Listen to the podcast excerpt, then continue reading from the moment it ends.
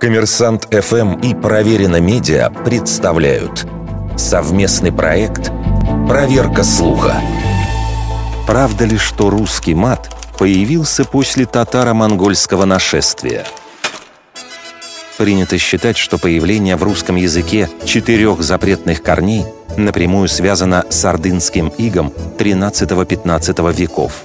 Лингвисты с этим не соглашаются – Филолог Валерий Макиенко в статье «Русская бранная лексика. Цензурная и нецензурная» наглядно объясняет славянские истоки матерных слов. Эфемизм для мужского полового органа происходит от того же корня, что и хвоя, то есть нечто колкое. Эфемизм для женского родственен глаголу «писать». Слово, обозначающее процесс совокупления, в основе имеет значение «бить», «ударять» а наименование женщины легкого поведения происходит от общего корня с блудом или заблуждением.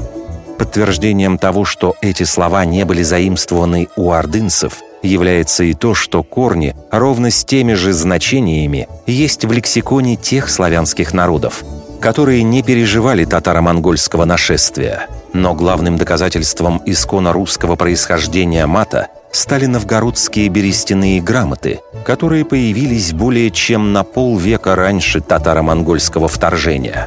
Большинство лингвистов сходятся во мнении, что нынешняя нецензурная лексика имеет ритуальные языческие корни, и бороться с ней начали еще с приходом на Русь православия.